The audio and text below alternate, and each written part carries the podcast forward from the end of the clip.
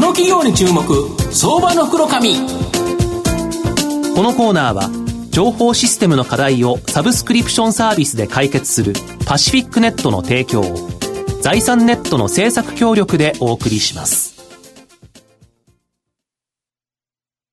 ここからは相場の福の神、財産ネット企業調査部長、藤本信之さんと一緒にお送りしてまいります。藤本さん、こんにちは。毎度、相場の福の神の方、藤本でございます。マーケット真っ暗闇ですが、はい、明けない夜はないということでですね、はい、明るくですね、行きたいなというふうに思います。はい、まあ今日このマーケットを吹き飛ばしていただけるようなですね、えー、企業をご紹介したいと思うんですが、えー、証券コード4475、東証マザーズ上場、変化代表取締取締役社長の小倉和弘さんにお越しいただいています。小倉社長、よろしくお願いします。よろしくお願いします。よろしくお願いいたします。変化は東証マザーズに上場してまして、現在株価3000飛び85円、1単位31万円弱で買えるという形になります。東京都渋谷区南平台町に本社がある人や動物、あるいはですね、神仏が本来の姿を変えて現れること、また、様々にですね、姿を変えることを表した変化、変化の変に、化けるという字ですね。これを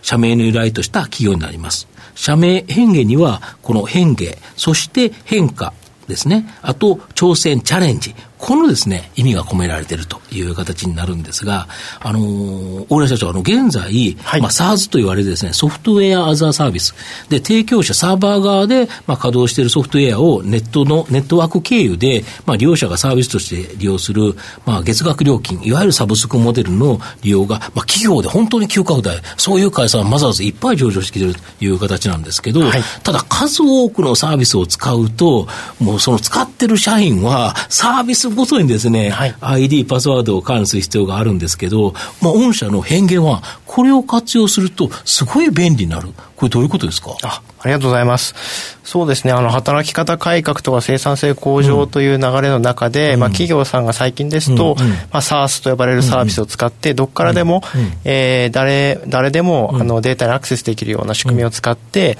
えー、そういうのを組み合わせてですね、あの、仕事をするスタイルというのは一般的になってきていると。ね、はい。で、おっしゃる通り、あの、まあ、そういった企業が今活躍しているので、どんどん上場してきておりまして、企業も例えば人事システムだったら、この SARS を使って、名刺管理だったらこの SARS を使って、営業管理だったらこの SARS を使ってというふうに、まあ、たくさんの SARS を組み合わせて使うという、えー、まあ、働き方になってきてるんですね。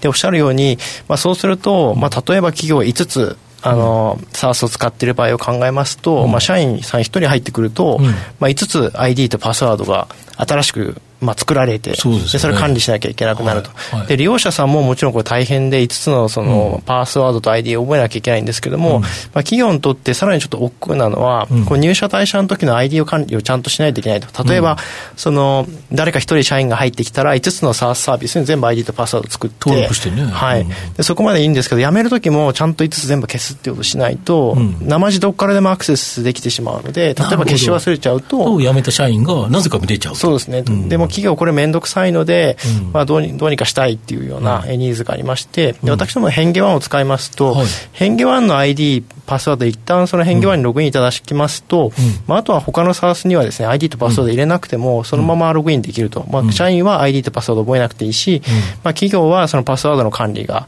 まあ、簡単になって、よりこの SARS を利用しやすくなるという、そういったあの悩みを解決するような、まあ、そうしたサービスとなっております。なるほど。あと、今年1月にですね、この SARS、えっ、ー、と、変化1の導入実績が、まあ、1500社を突破したと発表されてるんですけど、はい、実際どんなお客様が使われてるんですか？あありがとうございます。まあ、あの昨今ですと本当に SARS の利用っていうのは、うん、あのどんどん進んでおりますので、うん、まあ、本当にさまざまな業種でお使いいただいているという状況なんですけれども、はい、まあ、一応ユーザー像としては1500社のお客様に対して大体今合計のユーザー数が180万ユーザー弱ぐらいなので、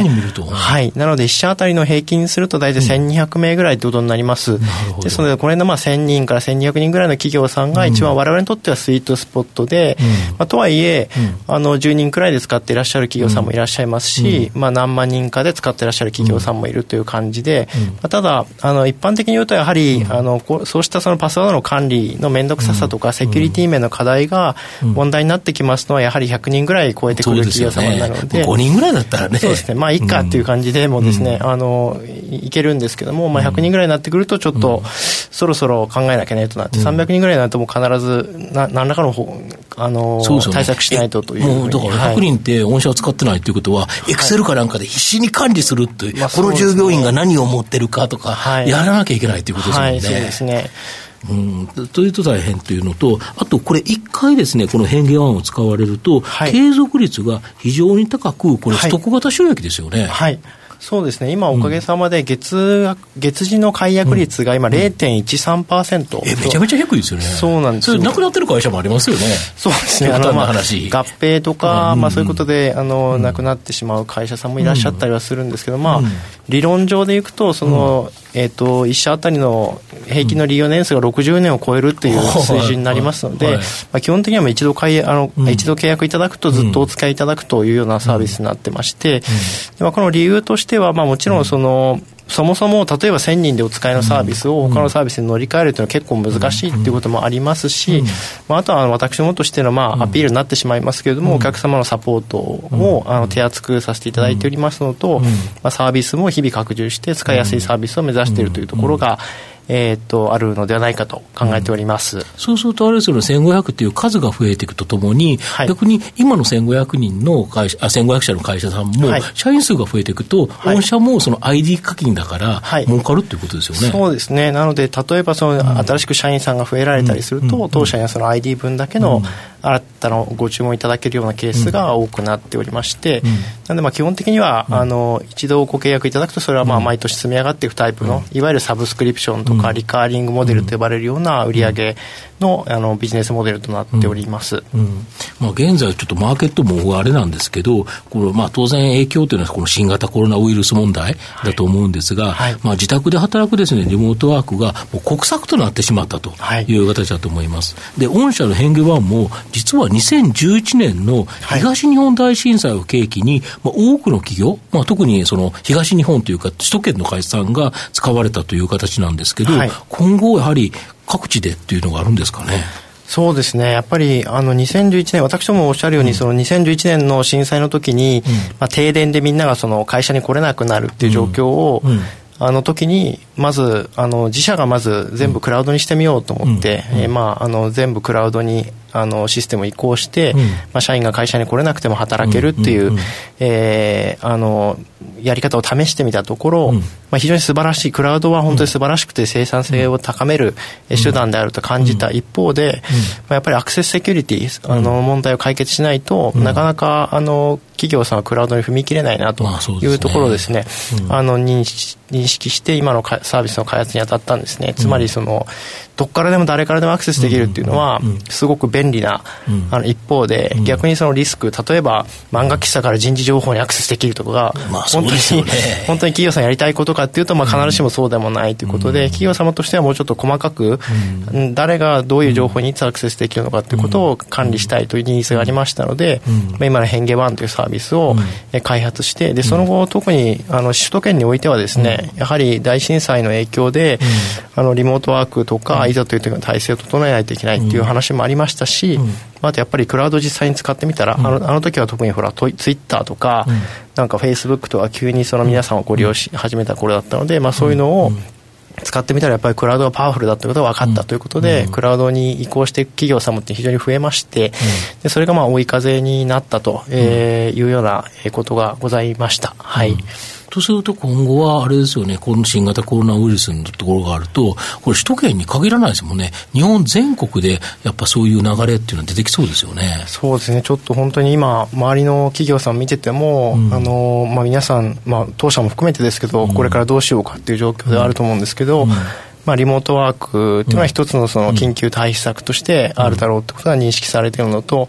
あとやはりいざという時にあのそうした BCP としての,、あのまあ、どこからでも働けるような環境をやはり作った方がいいんじゃないかっていうことは、まあ、これを契機に認識されるあるいはあの積極的に取り組んでいくって企業さんも出て、うんね、いらっしゃるんではないかなというふうには思ってまして、まあ、そういったあの機会があればあのお客様をあの応援していきたいあのお客様に,、に何らかのソリューションを提供していきたいなというふうに思っております。なるほど。御社の今後の成長を引っ張るものを改めて教えていただきたいんですが。あありがとうございます、うんえっとまあ、ちょっと先ほどの話と関連した話になってしまうんですけれども、うん、まあ、これまでのやはり日本におけるクラウドの進展というのは、私の意見ではやはり、えっと、大震災以降の,、あの企業がクラウドに移行したするきっかけできたということによって進んできたというふうに思っておりまして、私どもとしてはやはり東京以外の地域、東京以外の特に大都市圏、例えば大阪ですとか名古屋ですとか、福岡というところにも、今クラウド化の波が来ているというところを捉えるえー、これが、まあ、あの私の成長、うん、えー、を引っ張る、えー、ドライバーになるだろうというふうに、えー、感じておりました。でまあ、今回のその、えーと、現在のその世の世相を見ているとやはりあのその流れは加速しそうだなというふうに思っておりますので、うん、まあ、そういった機会を捉えて、あの成長をあの実現していきたいと思っております。なるほど。久宮さんいかがでしょうか？村社長本日はありがとうございました。ありがとうございます。あのまあ足元でね、あの新型肺炎のところでリモートワークの流れになってると思うんですけども、問い合わせとかが、まあ、お客さんのところから、あの来るとは思うんですが、割とやっぱりもう今回のこれをきっかけに、もう今後ずっとこう、あのテレワークだとか、そういったシステムをかい、あのー、変えていこうという企業さんがやっぱり多いような感じなんですかね。そうですね。あの、まあ、やっぱり震災の時もそうだったんですけども、まあ、今すぐ動かれる企業さんもいらっしゃればやっぱり今すぐに動くにはいろんなあの問題があってすぐには動けないけれども、まあ、あの一旦収まってから、え、改めてしっかりと体制を作っていくというような企業さんもいらっしゃるとは思うんですけれどもあの、まあ、全般的に見ますとやはりあのまあ、何もそのコロナウイルス云々ということだけではなくてやはり柔軟な働き方を実現していくことで、まあ、いろんなあの多様な働き方をするような人材を獲得できるっていうあのプラスのメリットもありますので、まあ、そういった意味ではあの多くの企業さんがこれからそうしたあの SARS の活用、えー、を軸としたリモートワークの体制というものを整えていくようになっていくのではないかなというふうには思っております。最後まとめさせていただきますと、まあ、変化はですね、企業が今後生産性アップのために活用の範囲を広げるですね、SARS、まあ、この、えっ、と、クラウドサービスのプラットフォームを提供している。で、月額課金のサブスクモデルで数多くの企業に提供している、まあ、日トップ企業という形になります。残念ながら企業はですね、外部からの大きな圧力がないと変化を嫌うという形になるんですが、まあ、前回の東日本祭、日本え、東日本大震災で、主に首都圏の企業が、まあ、クラウドサービス導入を進めることになったと。で、変化のプラットフォームの利用も増えたという形になります。で、今回のまあ新型コロナウイルスでもですね、まあ、全国の企業がクラウドサービス導入を進める可能性が高いんじゃないかなというふうに思います。まあ、今後大きな成長が期待できる変化は、まあ、相場の福の神のこの企業に注目銘柄になります。今日は証券コード4475東証マザーズ上場変化代表取締役社長の小倉和弘さんにお越しいただきました。小倉さんどうもありがとうございました。ありがとうございました。藤本さん今日もありがとうございました。ありがとうございました IT の活用と働き方改革導入は企業の生命線。東証2部証券コード3021パシフィックネットは IT 機器の調達、運用保守、クラウド活用まで情報システム部門をサブスクリプション型サービスでサポートし企業の IT 戦略を応援する信頼のパートナーです。取引実績1万社を超える IT サービス企業、東証2部証券コード3021パシフィックネットにご注目ください。この企業に注目、